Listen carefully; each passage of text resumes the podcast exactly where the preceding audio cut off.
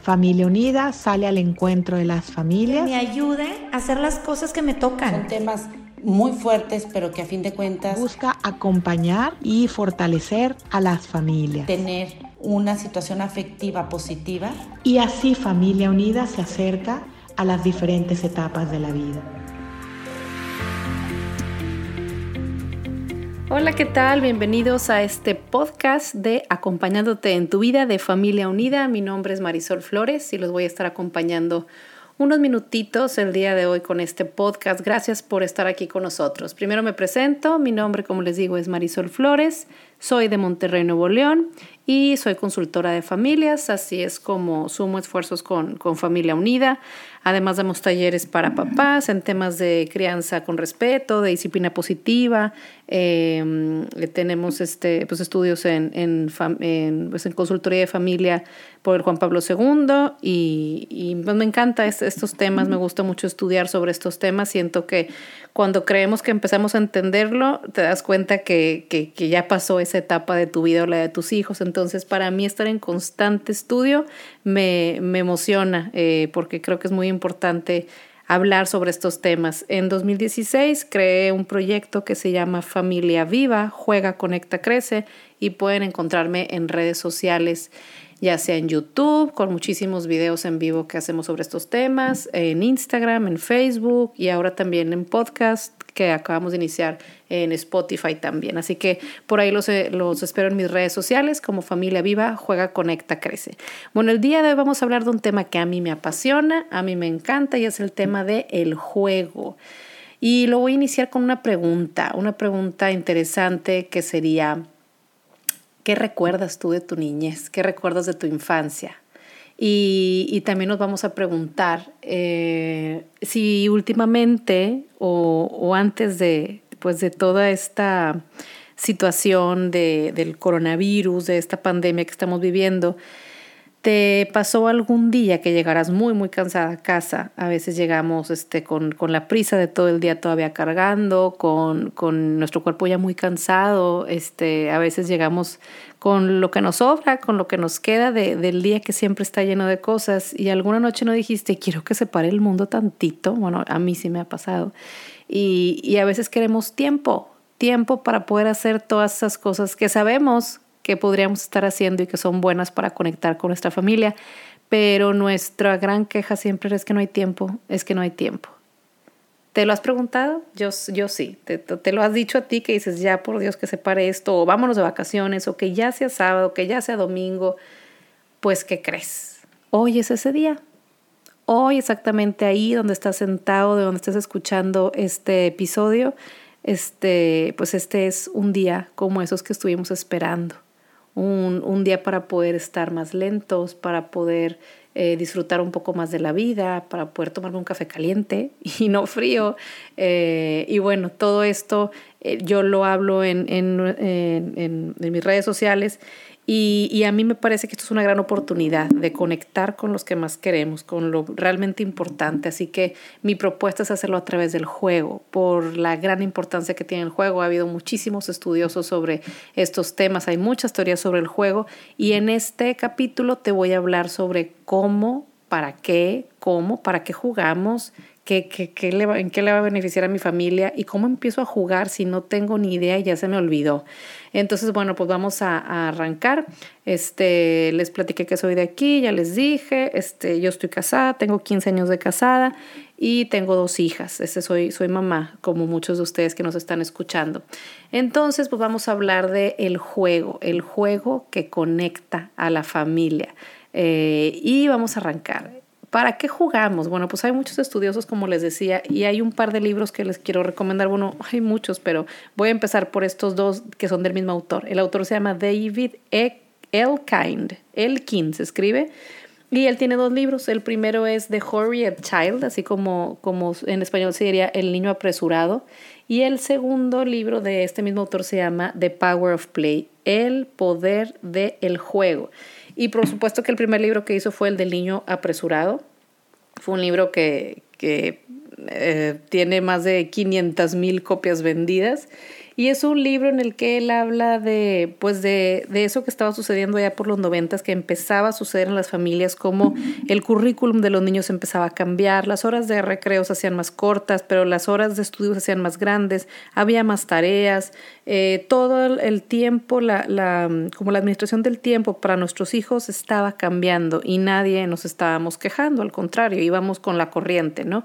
Entonces, en su último capítulo de este libro del niño apresurado, en el que toca mucho el tema de por qué nos sentimos estresados y ansiosos, no solo como adultos, sino también los niños, es exactamente eso, porque estamos muy apresurados, llevamos así como una carrera. Eh, como, como, como, como, andamos todos en un tren, este, corriendo y tratando de perseguir, no, no sabemos a veces qué. Eh, de hecho, Albert Einstein fue otro este, eh, estudioso que, que tiene una frase muy padre que dice, el juego es la forma más elevada de investigación. También Platón decía que puedes conocer mucho más a una persona con una hora de juego que con muchos años de, de conocerlo, ¿no? Y eh, en este libro de Harriet Child, El niño apresurado, una de las de los últimos capítulos dice, bueno, ¿y cuál es el antídoto? Porque todos queremos saber, ¿y qué hago para que mi hijo no ande tan apresurado? O yo misma o yo mismo. Y aquí dice, play, an antidote to hurrying. O sea, jugar un antídoto para la prisa. Y habla de, de, desde filósofos y psicólogos, grandes psicólogos, entre ellos Freud, la misma María Montessori, que decía que, que el juego es el trabajo del niño. Esto eh, relacionado con lo que decía Freud. Freud decía que, que, es muy importante que en la vida de un ser humano tengas amor, trabajo y, y amor y trabajo. Y este autor dice, yo le agregaría la importancia de que también tuvieran el juego, ¿no? Como, como esa tercera cosa. Está el filósofo Hebert que decía que para poder sacar esta energía que nos sobra, la forma más adecuada de hacerlo sería a través del juego. Eh, Carl Gross también es un biólogo que decía que jugar es como una preparación para la vida. Además, él estudió a muchos animales y descubrió que los animales también juegan y, juegan eh, de, eh, durante toda su vida y lo hacen para relajarse o para aprender o para aprender a atrapar una presa, lo hacen a través del juego también. Entonces este autor nos deja, este, por aquí también dice que eh, hay dos filósofos, Epictetus y Marco Aurelio, y decía que mucho del estrés y la miseria de, de, que sentimos a veces los seres humanos es por estar como divagando o como, es que estoy tratando de de traducirlo porque está en inglés, como de nos estamos siempre columpiando entre el pasado y el futuro. Y cuando pensamos en el pasado, ¿qué nos causa? Depresión, como esa eh, sentimientos de, ay, ya pasó, melancolía, pero no nos causa depresión. Y cuando nuestros pensamientos están en el futuro, nos causa ansiedad. Entonces, ¿Qué hacer? Pues fíjate que el juego es una forma de estar en el aquí y en el ahora, es una forma de estar más presentes que nunca y de estar, y de, estar, o sea, estar entregando nuestra propia, eh, nuestro tiempo y nuestro ser completo lo podemos hacer a través del juego y en todas las etapas de la vida. Eh, y de hecho dice por aquí es que los niños viven en el presente y ellos ni siquiera lo saben, pero ellos están, ellos no se están preocupando por el futuro ni por el pasado, es algo que les podemos aprender a, a los niños. Dice, el, el, derecho del niño es solo ser niño y disfrutar de los placeres, de, de ser este niño, este, y también sufrir los dolores de, de, de la infancia, que también los hay. Eh, dice, pero si nosotros los estamos adelantando y apresurando, estamos como infringiendo, estamos como como, como deteniendo ese proceso natural, ese, ese derecho humano del niño de ser niño, ¿no? Y bueno, también hay un par de estudios muy importantes en el juego.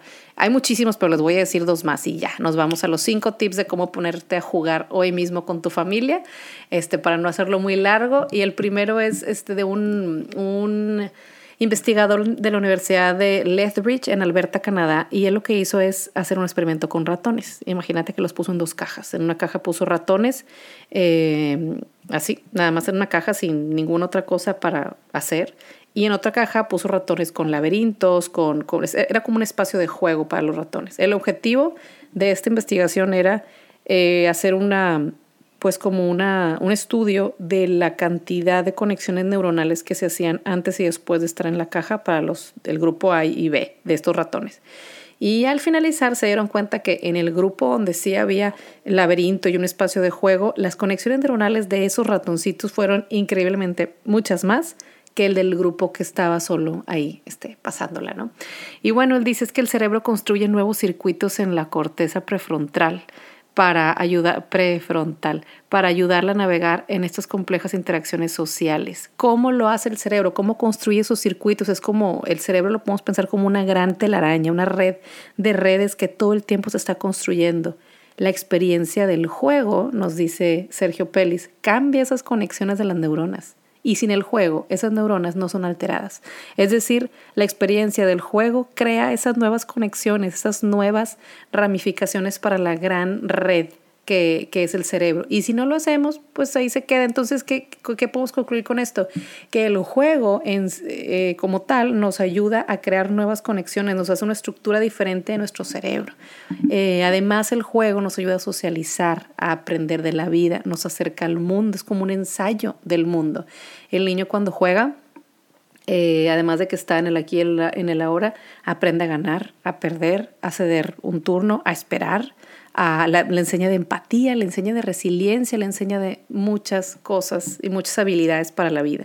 Y Stuart Brown es el autor de un libro que se llama Jugar y, y Stuart Brown tiene esta frase que dice la capacidad de jugar es vital, no solo para ser felices, sino también para mantener unas relaciones sociales duraderas, ser creativos e innovadores en la vida. Entonces, ¿a qué hay que darle más tiempo en nuestra vida? Es como, como cuestionarnos, ¿no? ¿Estamos nosotros decidiendo o está el mundo decidiendo por nosotros? Eh, ¿Los horarios que tenemos actualmente nos convienen que sea así o no? ¿Estamos dejando realmente espacio para un juego libre, creativo? Eh, em, es, es, importante hacernos esta pregunta y para eso les tengo eh, cinco pasos de cómo, cómo lograrlo. Y para llegar ahí solo les voy a, a platicar de un librito más eh, como segundo punto les diría, ¿dónde encuentro la fuente del juego? Cualquiera me diría, ¿y, qué hago? Yo ya no juego, yo hago mis cosas de adulto y mis cosas de, de gente importante. Y bueno, es que necesitamos volver a nuestra infancia para conectar. Y nos lo dice el, el Papa Francisco. Me encanta que tiene una frase que, que, que le dice a los papás. Dice, padres, ¿saben perder el tiempo con sus hijos? Es una de las cosas más importantes que pueden hacer todos los días.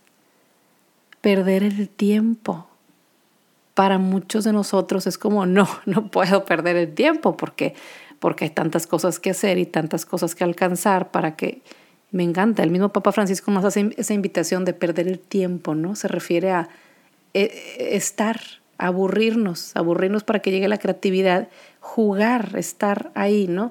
Hay una autora que se llama eh, Julia Cameron, tiene un libro que se llama El Camino del Artista y otro libro que hizo unos, unas décadas después que se llama El Camino del Artista para Padres. Y es como una guía para ayudar a desarrollar la creatividad eh, en todos los ámbitos de la vida, tanto de hijos como de padres. Y tiene esta frase de su libro que se dice, ser padres es una gran aventura. Los primeros años pueden ser uno de los capítulos más inspiradores de tu vida, de tu vida como adulto, abriéndote a un amor y un crecimiento que tal vez no hayas experimentado todavía. Ejercitar la creatividad juntos y por separado fortalece el vínculo entre padres e hijos.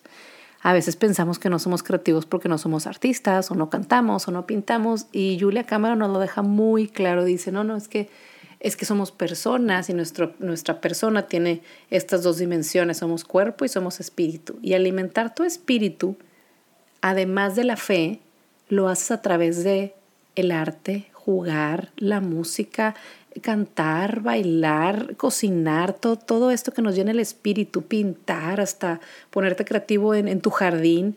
Y lo estamos viendo ahora que, estamos todos encerrados en casa. Vemos que lo que están haciendo en otros países es salir a los balcones a cantar, a, bailar, ¿no? a hacer arte, porque esa parte nos llena nuestro espíritu. Hay una frase de El Principito que dice, todos los mayores han sido primero niños, pero pocos lo recuerdan. Así que no dejemos pasar esta oportunidad de conectar con nosotros mismos, de inspirarnos, de vivir el mundo de una forma más simple, más honesta, más real, así como lo hacen nuestros hijos. Eh, muy bien, ahora, ¿cómo preparamos el ambiente de juego? Este, ¿qué, qué, hacer? O sea, me pueden, a lo mejor te van a decir, ok, va, me estás convenciendo, si quiero jugar. Este, ya me dijiste que para, que para conectarme con mi infancia necesito ponerme más en contacto con mi parte creativa, con mi lado creativo, sin importar que lo hagamos perfecto. Parece que cuando nos dicen, a ver, ¿qué quieres aprender? No, pues yo quisiera hacer pasteles, pero no, porque mi cuñada los hace súper bien. Que no te importe, tú ponte a hacer tu arte y lo tuyo y, vas a ver cómo te vas a sentir muy bien, lo necesitamos. Entonces, ¿cómo preparar el ambiente de juego en la familia? Pues primero hay que simplificar el ambiente. Este, y para eso hay un autor maravilloso que se llama John Kim John Payne y, es un, y su libro se llama Crianza con Simplicidad y habla exactamente de lo que habla este, esta Maricondo, ¿no? De, de, de, sacar, de hacer el declutter que dice en, Estados Unidos, de, de, sacar, de simplificar nuestro ambiente, simplificarlo, no nada más de cosas físicas, que es el primer paso, así closets, este, ropa, libros, este, todo esto, dejar los espacios más en calma, sino también hacer un declutter o una limpia de nuestra propia agenda, compromisos, proyectos, etcétera. ¿Cómo la ven? Hay otro libro padrísimo que se llama Cómo crear niños felices y eh, es de dos autoras. Esto lo, este, lo basan en los secretos del país más feliz del mundo, cómo hacen los daneses para ser uno de los países más felices del mundo, qué hacen con, con los niños, ¿no? Y hablan del juego, como, como en muchos de los libros, ¿no? Y dicen ellos que, que la resiliencia es maravillosa para prevenir la ansiedad y depresión y una de las maneras de hacerlo, de aprender de resiliencia, es con el juego. Esto lo estoy sacando del libro también de ellas. Y eh, eh, además dice, el, juego es el terreno donde se aprende sobre la vida. Ahí negocias, respetas turnos, aprendes a perder y a ganar, como se los decía. Eh, dice, ah, bueno, también hay una parte donde nos, nos platica lo importante que es el juego para bajar la ansiedad, para, para la inspiración, para la imaginación, etc. Bueno, ¿y quiénes y cómo podemos hacerlo? Pues todos, a lo mejor más decir, pero yo que estoy escuchando este podcast, mis hijos eh, ya son grandes o son adolescentes o vivo solo con mi pareja, es que todos podemos hacerlo y de hecho nos lo dice en el libro del poder del juego, el mismo David Elkine al principio dice es que el juego puede estar en toda, nuestra, en toda nuestra vida, si lo dejamos y lo permitimos, ¿no? Entonces, como pasitos para seguir, primero sería meditar con tu familia sobre las causas por las que no se tiene tiempo para jugar y no nada más meditar y no tenemos tiempo, no, pensar en posibles soluciones, hagan una lluvia de ideas, oye, ¿y por qué? ¿Y cómo podríamos hacerlo? ¿Y qué tal si los domingos, o qué tal si tal día, o qué tal si hacemos un primer ejercicio, ¿no? Dos, agendar, así como los negocios de trabajo, un tiempo de juego para jugar en familia. Pueden ser hasta 15 minutos de una jugadita de cartas o de un juego de mesa o, o de no, no sé. Lo, importante es que ustedes lo decidan en familia, qué cosas podemos jugar que nos gusten eh, para pasar tiempo juntos. Eh, después, crear un espacio de juego. Puede ser desde un cajón, un librero, una caja y tener a la mano los materiales necesarios. En el caso de los niños, tener materiales de arte, de, de reciclado, materiales de casa, todo eso les ayuda muchísimo. Hay cosas que luego ya no utilizamos como maquillajes que ya no usamos, eh, rollitos de papel de baño de cartón, eh, eh, todo lo que nos ayude a hacer arte, botones, telas.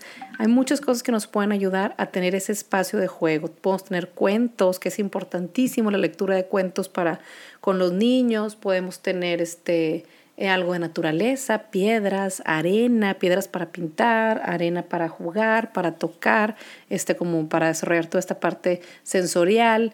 Eh, y si tus hijos son más grandes, tener su espacio donde están nuestros juegos de mesa o nuestro, nuestros mandalas para pintar o nuestros diarios para hacer acuarelas. Yo no sé, no tienes que ser especialista para hacerlo. Justo esta semana me, me puse a pintar acuarela y yo no sé pintar acuarela, pero agarré unas acuarelas de una de mis hijas, unas hojitas que venían ahí así como de algodón, de acuarela, y acabamos pintando las tres sin ser especialistas, pero pasamos una tarde pintando y con esas pinturitas pues le pusimos fecha, nuestros nombres, hicimos unos separadores de libros y yo estoy segura que en un futuro que las vuelva a sacar me va a recordar ese día. Y cuando les preguntara al principio de este podcast, ¿qué ¿de qué te acuerdas de tu niñez? Y yo espero que mis hijas se acuerden de esto, de estos momentos que estamos creando, porque estamos creando esos momentos. Eh, como les decía, crear este espacio de juego es nada más la excusa, es nada más poner un ambiente de juego. Lo importante es que nos decidamos a iniciar esos lugares, o sea, esos espacios para jugar. El juego eh, puede lograrse en cualquier lugar, incluso hasta fuera de casa, en el carro, eh, a la hora del baño, en salas de espera, en casa de la abuela. Todos los espacios pueden ayudarnos a, a tener ratitos de conexión, de juego. Y por último, yo te invitaría a que no te desanimes. Es más importante siempre volver a intentar que culparnos de decir es que pues no hemos logrado jugar como quisiéramos, es que nosotros nunca jugamos, es que no es que a lo mejor nos va a ayudar más pensar que somos ahorita los arquitectos de estos, de, de estos recuerdos del futuro para nuestros hijos, de y a veces no hace falta mucha dirección ni mucho eh, ni mucha planeación. A veces lo que nos toca es nada más poner el ambiente y dar tiempo para que esto suceda. Eh, y se puede practicar el juego, se puede retar con un juego a tus hijos. Y siempre, como les decía, cuestionarnos cómo estamos usando nuestro tiempo, cómo queremos que recuerden este tiempo en que estamos juntos, porque es limitado es limitado este tiempo de familia, son pocos los fines de semana y los años que estamos juntos todos.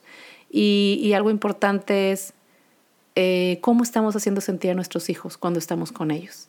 Y es que estamos creando esas memorias de su futuro, esos momentos significativos que los van a hacer fuertes en momentos difíciles, que los van a hacer resilientes, que los van a hacer eh, positivos y alegres cuando necesiten de esas habilidades.